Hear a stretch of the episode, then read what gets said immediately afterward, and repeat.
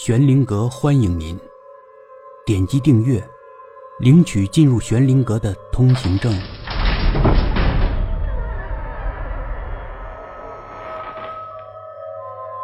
皮皮与内丹，第八集，给皮皮全身又照了一遍片子，医生更震惊了。本来，皮皮全身有多处骨折。仅仅是一天多时间，居然全都痊愈了，是真正痊愈了，完完全全恢复健康了，甚至连受伤的迹象都没有。怎么会这样？怎么会这样？医生不住嘴的念叨。那个发现皮皮的女人也是很诧异，是不是孩子的骨头本来就愈合的快呀？医生瞪了女人一眼。再快也不可能这么快吧？这还不到两天功夫，所有受伤的地方都长好了，怎么可能？那你是不是用了什么特别的药呢？医生仔细回忆了一下，没有啊，都是常规的治疗。那是怎么回事啊？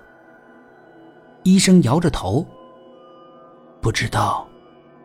完全想不通，医生说：“反正这个孩子很古怪，非常古怪。”女人不乐意了，她救了皮皮，在医院里照顾皮皮整整两天了，她不愿意听到任何一句不利于皮皮的话。没啥古怪的，也许这孩子的身体素质不错吧。医生又瞪女人。身体素质再不错，也不可能恢复这么快啊！简直是闻所未闻。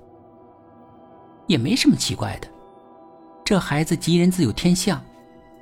唉，也不知道这孩子以前遭过什么罪，怎么受这么严重的伤啊？就那么飘在江边，要不是被我们碰上，一定小命呜呼了。女人说：“她想起皮皮。”就忍不住母性泛滥。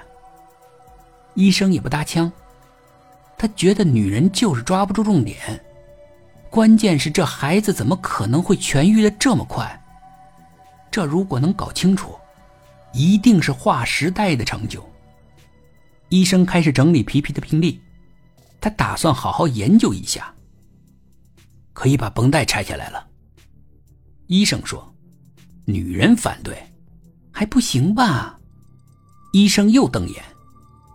全部痊愈了，还要绷带干什么？真的全都痊愈了？当然，片子是不会骗人的。拆了绷带，那孩子立刻就能又蹦又跳了。但是拆了绷带，皮皮既不能蹦，也不能跳，他甚至连站都不会站。怎么回事啊？医生也纳闷。